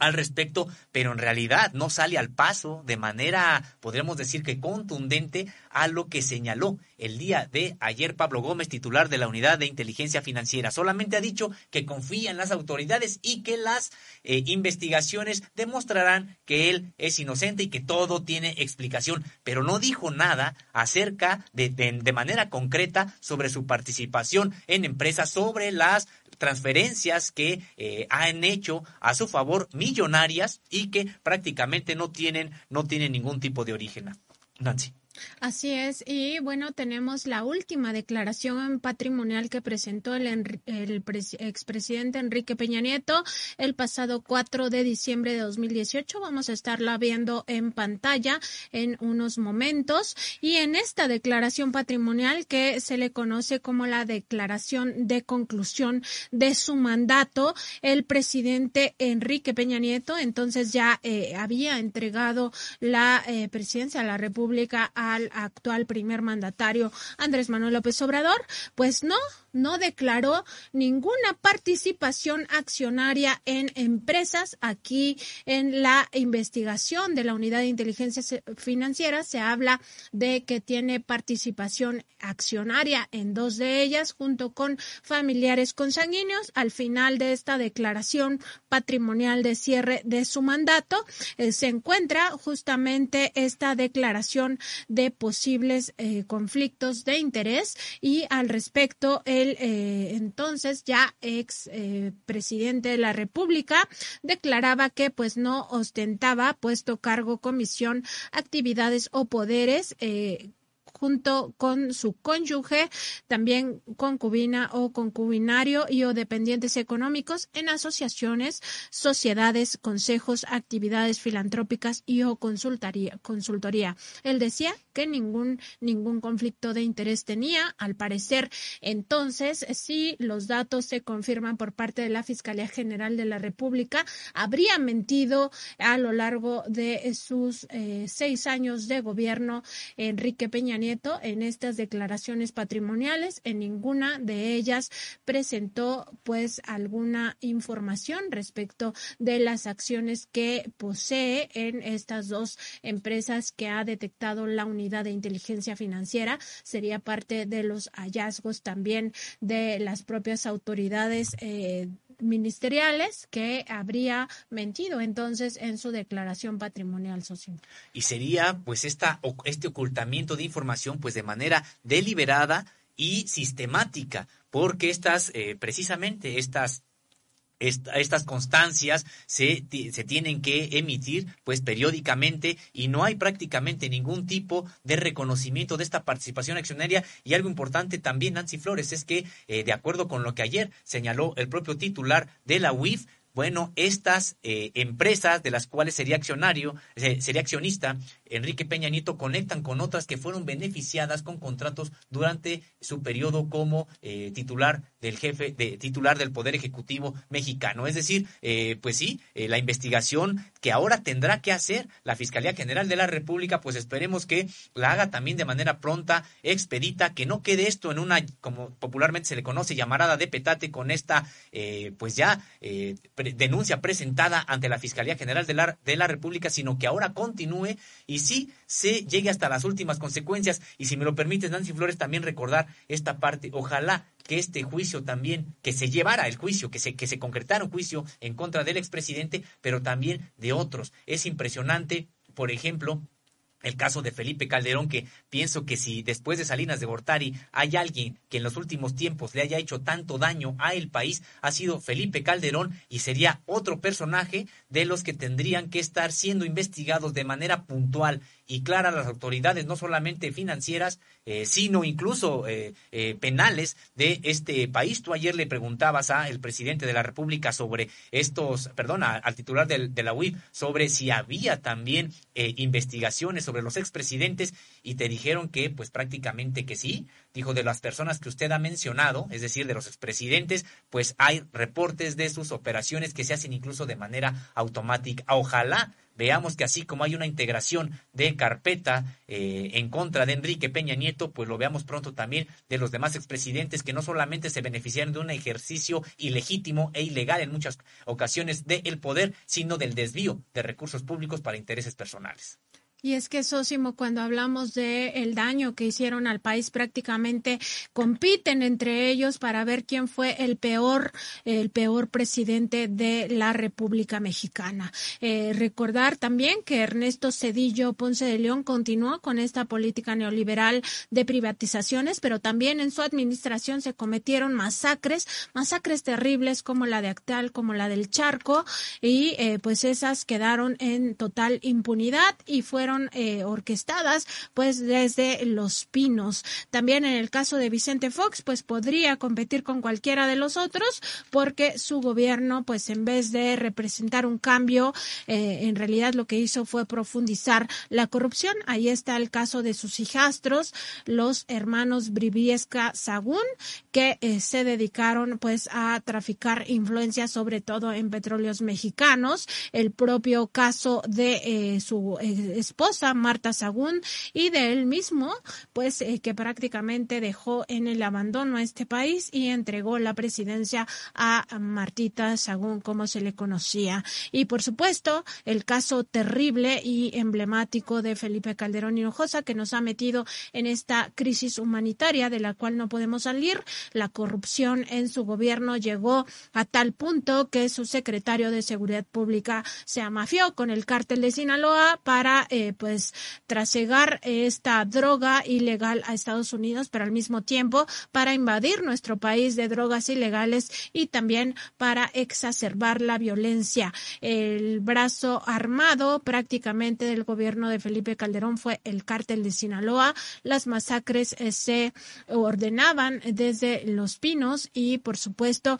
había un baño de sangre total en nuestro país. Así que se disputan ese liderazgo por quién eh, ha sido el peor, el peor presidente de nuestro país. Esperemos que sí. Eh, pronto la unidad de inteligencia financiera prepare estos expedientes en su contra. Decir que la Fiscalía General de la República abrió esta carpeta de investigación por presunto lavado de dinero que involucra al expresidente Enrique Peña Nieto a tres empresas, una de ellas transnacional, beneficiaria en el sexenio pasado de contratos con el gobierno federal por más de 10.5 mil millones de pesos y dos familiares del priista, reveló la mañana de ayer Pablo Gómez, titular de la Unidad de Inteligencia Financiera. También expuso que fue esa institución la que denunció el caso tras detectar presuntas operaciones con recursos de procedencia ilícita y que podrían estar involucradas hasta 15 personas, aunque el dato exacto, decía el día de ayer, no lo tenía a la mano. Las indagatorias abarcan operaciones financieras desde 2013 hasta la fecha, en las cuales se documentan transferencias millonarias a Irlanda, considerado un paraíso fiscal, a España, al Reino Unido y también a Estados Unidos. Asimismo, se han detectado depósitos en efectivo por más de 30 millones de pesos, de los que eh, Pablo Gómez destacaba el día de ayer que se desconoce su origen.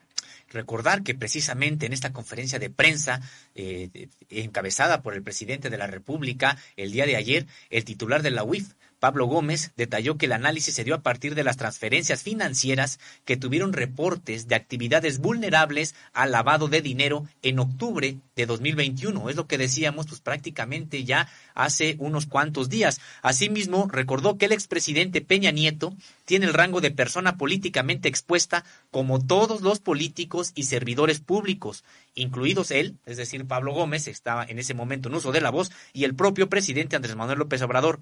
Y aclaró que mientras la carpeta de investigación de la Fiscalía General de la República no se judicialice, no se puede hablar de delitos. Sin embargo, sí de una carpeta abierta por denuncia desde la Unidad de Inteligencia Financiera en, ante la Fiscalía General de la República. Así es, eh, Sosimo. Y ayer mismo en su cuenta de Twitter, el expresidente Enrique Peña Nieto indicaba pues esto a lo que ya hacías referencia en relación con la denuncia presentada en mi contra por la Unidad de Inteligencia Financiera. Estoy cierto que ante las autoridades competentes se me permitirá aclarar cualquier cuestionamiento sobre mi patrimonio y demostrar la legalidad del mismo dentro de los procedimientos legales. Expreso mi confianza en las instituciones de Procuración y Administración de Justicia Justicia Ah, decía el día de ayer el expresidente Enrique Peña Nieto, nada mencionaba pues de que no tenía participaciones accionarias en empresas. Habría sido un buen momento para que el expresidente Enrique Peña Nieto pues se sorprendiera por estas acusaciones de que tenía participación accionaria en dos de ellas, de las cuales una conecta con una transnacional y de ahí se derivan estas indagatorias por parte de la autoridad. Nada de eso decía el expresidente Enrique Peña Nieto en su cuenta de Twitter el día de ayer. Eh, no se pronunciaba al respecto, simplemente eh, pues pide a las autoridades competentes aclarar este cuestionamiento sobre su patrimonio y demostrar la legalidad del mismo. Estamos viendo en pantalla un fragmento de este este hilo que eh, pues el día de ayer se hizo público en la cuenta del expresidente. Recordar que al inicio de esta exposición decíamos que en su declaración de cierre, su declaración patrimonial, pues no anunciaba tener participación en ninguna empresa y nunca lo hizo a lo largo de su sexenio. Y ahora tampoco señala, por ejemplo, pudiera haber dicho rechazo que yo haya tenido acciones o tenga acciones en determinada empresa, pues no, en realidad él solamente ha dicho que eh, espera que las investigaciones eh, terminen por eh, descubrir que en realidad no tiene ningún tipo de irregularidad. es parte de lo que señalábamos en este caso de de Enrique Peña Nieto, quien ahora utilizó, ahora sí utilizó esta cuenta de Twitter para referirse a esta situación. En realidad él no está lejano a las redes sociales, ha tuiteado, han destacado incluso ya algunos medios, solamente había tuiteado para expresar pésames cuando hay alguna pérdida de algún conocido suyo, de algún personaje de exposición eh, pública eh, o para algún tipo de felicitación también formal. Eh, es, la, es la primera vez que anotan algunos que han estado al pendiente de las redes sociales, es la primera vez que pues decide aclarar, entre comillas, y decíamos aclarar entre comillas porque en realidad pues no está aclarando nada, no ha presentado ningún tipo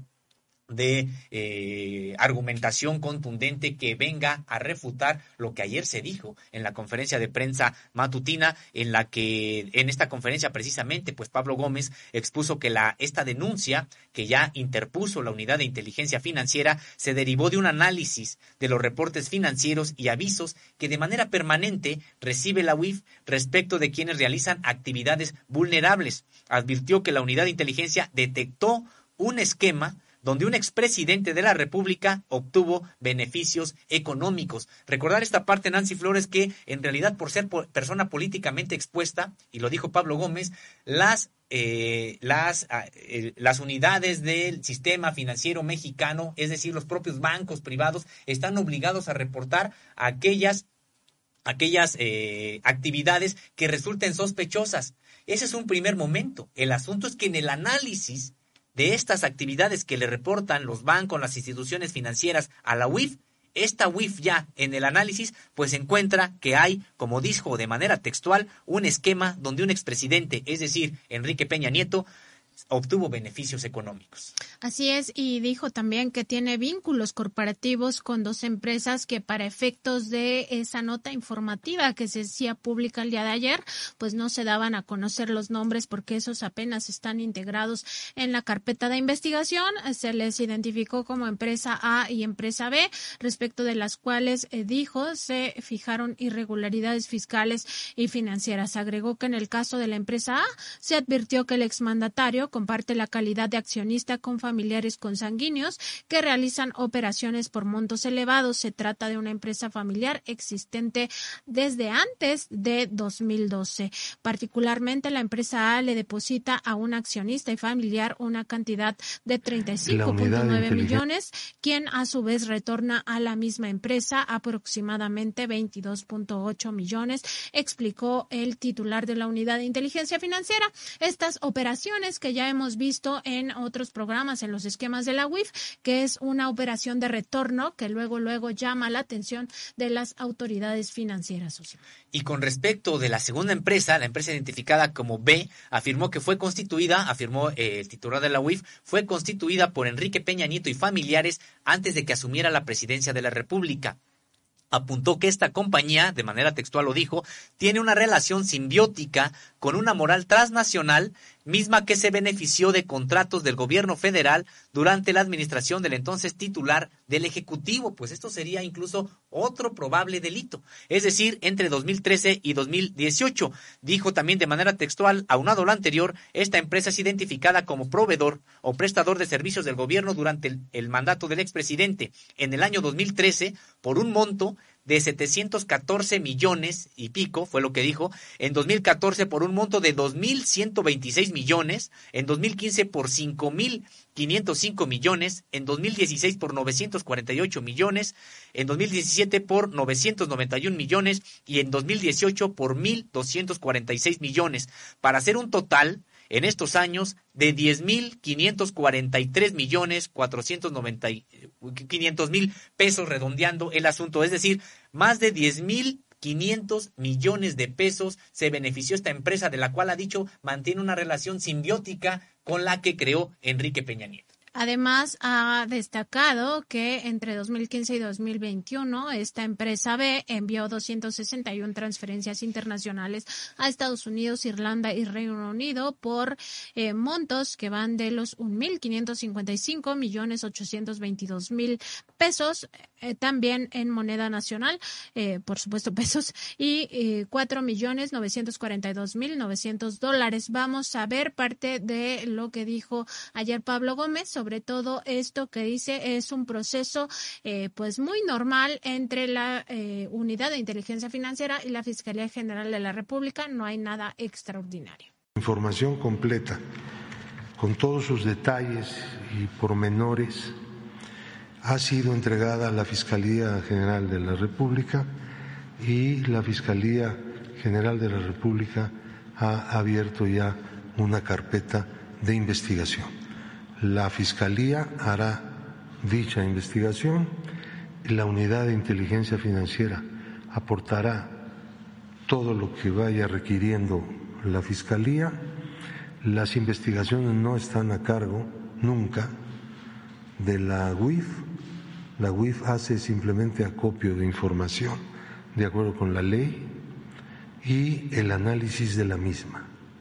Entrega las unidades de inteligencia del gobierno a otras entidades de los estados, de los municipios, información relevante de carácter financiero cuando es requerida o cuando es preciso hacerlo, pero no hace las investigaciones en ningún caso. Así que, eh, en relación con esto, no hay una actividad extraordinaria en la relación entre la UIF y la Fiscalía, sino algo completamente normal que se lleva a cabo en este y muchísimos casos y en la relación más directa, más permanente y más cordial, que es lo que tenemos entre la UIF y la Fiscalía General de la República. Muchas gracias. Los presuntos delitos los establece el fiscal. Esa es parte de su función constitucional. En el momento de judicializar una causa. Mientras no haya judicialización de una causa, no, no hay delito todavía. Ahora, quiero advertirles una cosa para información general. El Código Penal Federal le otorga a la Unidad de Inteligencia Financiera la capacidad de presentar denuncias por operaciones de procedencia ilícita, por ese delito. Y para que ese delito sea judicializado en sede judicial, valga la redundancia, tiene que haber una denuncia presentada formalmente por la unidad de inteligencia financiera. Es el artículo 400b del Código Penal Federal. La denuncia está presentada. La carpeta de investigación se fue ya abierta. Bueno, eso no, no puedo dar detalles de lo que ha hecho la Fiscalía porque eso pues, corresponde al fiscal, no a mí. Hablan al mismo tiempo. La, la, la UIF empezó este trabajo eh, de elaboración de esta, de esta del análisis de esta información en el momento en que se presentaron en el 20 de a partir de que se presentaron las transferencias el 20 de octubre del año 21. 20 de octubre de 2021 es el momento en el que se prenden las alertas de la Unidad de Inteligencia Financiera sobre estas presuntas operaciones con recursos de procedencia ilícita en las que habría incurrido el expresidente Enrique Peña Nieto. Decir que aunque el eh, titular de la Unidad de Inteligencia Financiera no quiso pronunciarse sobre posibles delitos, pues no solo sería lavado de dinero, sino que habrían otros hechos de corrupción ligados a este tema. Por supuesto, el eh, asunto de que se le habrían entregado contratos a esta empresa transnacional por eh, pues influyentismo, por lo que podría configurarse como tráfico de influencias y de ahí derivado un eh, recurso, un recurso patrimonial hacia el expresidente Enrique Peña Nieto, lo cual eh, genera pues un círculo de corrupción. También podría eh, o más bien evidenciarse un fraude fiscal por parte de estas empresas. Veremos en qué termina toda esta investigación y Sósimo también nos interesaba hablar este día de la partida secreta algo a lo que también se refirió ayer el eh, economista Pablo Gómez, uno de los principales estudiosos de este fenómeno, decir que fue en el sexenio de Carlos Salinas de Gortari cuando se cuando se dio este fenómeno de mayor discrecionalidad en torno a la partida secreta y también a eh, pues estos recursos eh, públicos que derivaron en un enriquecimiento ilícito. En aquel momento esa partida secreta permitió gastar a discreción dinero público para pagar favores, corromper a intelectuales y periodistas, enriquecer a familiares y amigos, sobornar a, políticos y premiar la obediencia de miembros del gabinete de Salinas de Gortari. Por instrucciones de este último, esa partida secreta era manejada por el administrador del dinero Octavio Sentíes Hoyos, el secretario particular del presidente Justo Ceja y los hermanos Francisco y Araceli Vázquez Alanís, ambos funcionarios de la Presidencia de la República y a quienes se encomendó abrir la cuenta bancaria con número 6300-0-005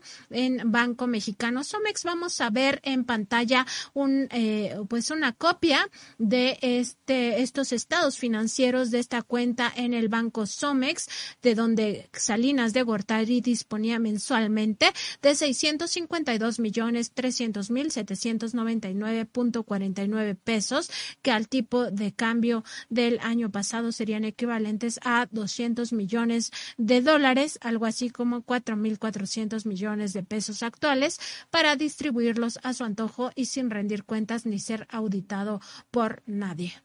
Pues se trata de cuatro mil, casi cuatro mil eh, quinientos millones de pesos que podía disponer mensualmente, mensualmente sin, sin rendir cuentas a nadie, que como bien dices Nancy Flores, pues sirvió para corromper muchas voluntades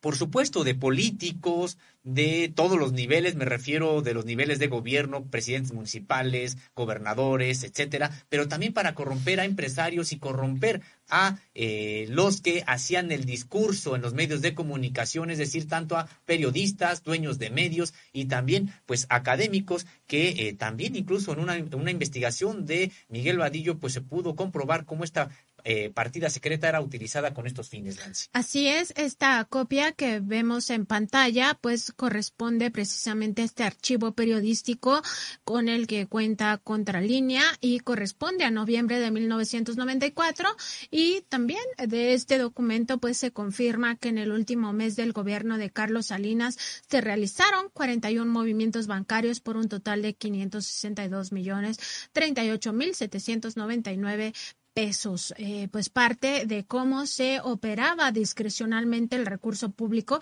y de cómo se hincharon los bolsillos a su antojo los gobernantes del pasado. El director de finanzas, recordemos, era Francisco Vázquez Alanís y su hermana Araceli era secretaria particular del director general de administración de la presidencia, el contador público Ernesto Sentíes Hoyos. Uno de los cheques expedidos de esta cuenta bancaria millonaria, es decir, de la, de la partida secreta, eh, este cheque con número 183 era por un monto de 98 millones 811 mil 689 pesos con fecha del 3 de noviembre de 1994 otro cheque, el número 171, y con fecha del 4 de noviembre, era por un monto de 95 millones 847 mil pesos. El cheque número eh, 2653 mil, con fecha del 7 de noviembre, este por 57 millones 58 mil pesos, y el cheque 163 por 37 millones 94 mil 547 pesos. También el cheque 170 son solamente ejemplos por 31 millones 620 mil 518 pesos y el cheque 165 por 25 millones 400 mil pesos. Es decir, una serie de cheques que de manera discrecional pues se emitían para favorecer a, a, determinadas personas. Y entre esas determinadas personas estuvo eh, pues todo este pago que se le dio eh, con cargo a esta partida secreta del ramo 23 al intelectual orgánico Héctor Aguilar Camín,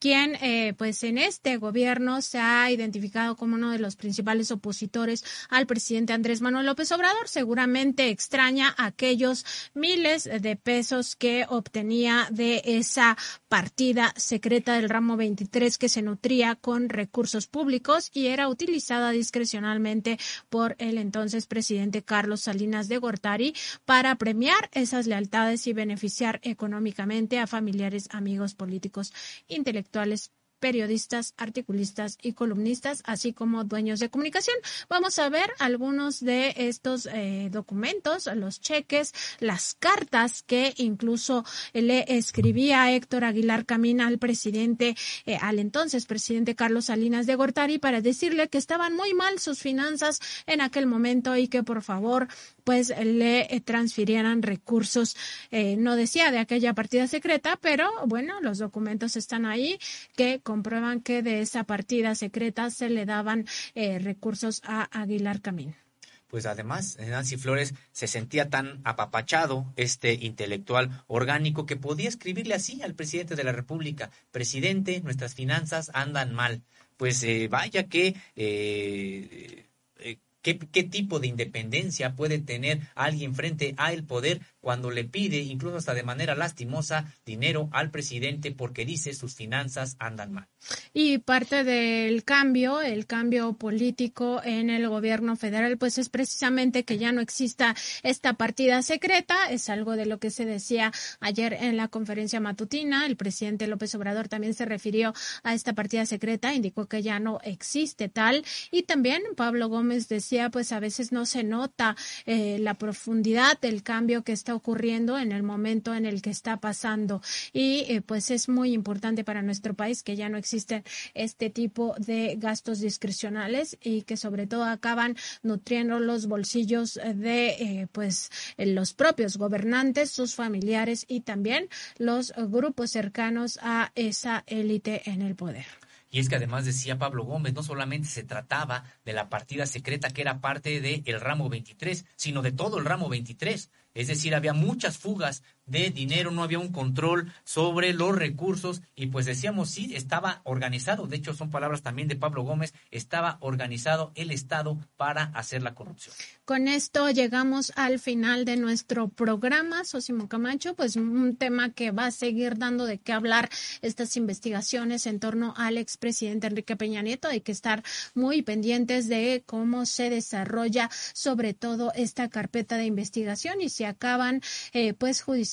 judicializándola, sería la primera vez que veríamos a un expresidente pues enfrentar la justicia, en este caso por operaciones con recursos de procedencia ilícita y otros delitos que se vayan sumando que se llegue hasta las últimas consecuencias, que no sea solamente o que no se quede nada más en lo que vimos el día de ayer, sino que realmente se judicialice, se hagan las investigaciones y se castigue a los responsables. Y decíamos, no sería además el único caso, está están los otros expresidentes a los que ya te referiste, Nancy Flores, en el sentido de que no sabemos cuál es el, el que dejó el, mayor eh, desastre en este país. Parece que cada uno que llegaba competía por el otro por hacer peor las cosas o hacer eh, o beneficiarse del poder. Ojalá hubiera también investigaciones contra los demás. Esperemos que finalmente así sea. Y antes de despedirnos, rápidamente enviamos saludos a Silvestre Cruz, Víctor Ubaldo, Armando eh, Amado Carmona, Ana Laura Sánchez Montiel, Catherine Zaragoza, Jaime Ramírez Santamaría y Carlos Ramón Cantu. Les damos también, pues, la, eh, eh, nos despedimos a nombre de nuestros compañeros de la producción. Pero antes, Nancy Flores, me parece que tienes algunos saludos o comentarios que hacer. Así es, nos dice RPS Enrique Peña está al pendiente de la mañanera, porque rápido contestó, pues si está dispuesto a comprobar su inocencia, que regrese al país, aquí lo esperamos. También nos dice Rapunzel Roja, eh, Peña Nieto inteligente no es, pero como buen ampón, se cuidó de maquillar muy bien todo negocio turbio, algo no fácil de des de destapar. También saludamos a Witzilin ATL, a José Teca, a Alex Oliveros, Laura Palafox, Polo Guzmán, Martín Deyes y Renacido. Pues nos despedimos a nombre de nuestros compañeros de la producción, Javier Alvarado, Indra Círigo y Carlos Sánchez. Los esperamos la próxima semana en punto de las 10 de la mañana, de lunes a viernes. Muchas gracias por haber estado con nosotros. Que pasen todos un buen día y también un buen fin de semana.